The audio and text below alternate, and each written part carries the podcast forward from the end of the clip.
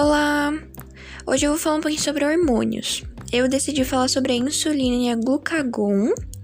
Os dois são, os, ambos são produzidos no pâncreas. Eu vou começar falando um pouquinho sobre a insulina. A insulina, ela basicamente regula a quantidade de glicose que a gente tem no sangue. Uh, ela faz com que ela impede que a gente ultrapasse os valores acima do normal.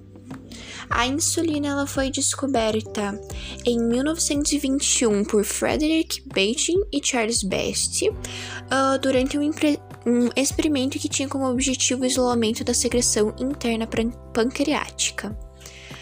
Uh, a má absorção ou má produção de insulina pode causar diabetes, que é uma doença um, derivada desse hormônio e que se tiver essa, essas duas condições, existem quatro tipos de diabetes.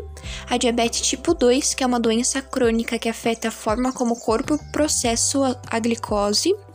A tipo 1, que também é uma doença crônica em que o pâncreas produz pouca ou nenhuma insulina. E a pré-diabetes, condição em que o açúcar no sangue está elevado, mas não o suficiente para ser classificado como diabetes do tipo 2. E também tem a diabetes gestacional, que são altos níveis de açúcar no sangue que afetam as gestantes. Uma curiosidade sobre a diabetes é que os primeiros relatos de casos de diabetes têm mais de 2 mil anos. Se a insulina não estiver bem regulada, ela pode causar também hipoglicemia, que é um distúrbio provocado pela baixa concentração de glicose no sangue. Uh, ela pode afetar pessoas que têm ou não diabetes. A hipoglicemia ela também tem dá bastante em gestantes, tanto que agora é obrigatório o exame de hipoglicemia quando se descobre que está grávida. Um exemplo foi com a minha mãe. Nas duas gravidezes que ela teve, ela teve hipoglicemia, que daí ela tinha que comer uma colher de açúcar para glicose no sangue regular de novo. Bom, agora eu acho que eu vou falar um pouquinho sobre a glucagon. Ela principalmente eleva a quantidade de glicose no sangue quando ela percebe que ele já atingiu valores abaixo dos normais. Ela age principalmente do modo contrário à insulina, enquanto a insulina uh, diminui o açúcar, a glucagon ela aumenta. O alvo primário desse hormônio é o fígado, onde ele estimula a síntese da glicose. Além disso, o glucagon diminui a síntese do colesterol pelo fígado, aumenta sensivelmente o débito cardíaco, pode agir regulando o apetite e diminui o nível de aminoácidos.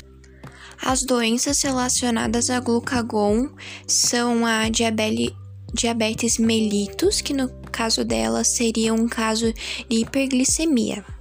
Uh, a hiperglicemia ela é a elevação da glicose no sangue. Em geral, acompanha-se também de altos níveis de açúcar na urina, causando excesso de urina e vontade frequente de ir ao banheiro, e com isso aumenta a, a sede a vontade de tomar água.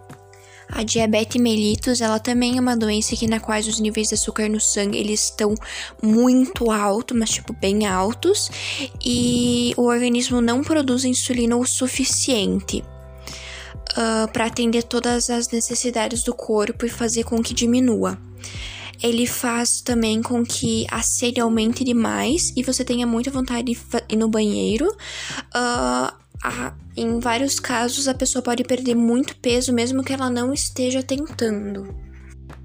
Bom, eu acho que era isso, as principais características, algumas curiosidades, um pouco sobre as doenças relacionadas des, desses dois hormônios, a insulina e a glucagon, que são produzidos no pâncreas. Bom, pois é. É isso.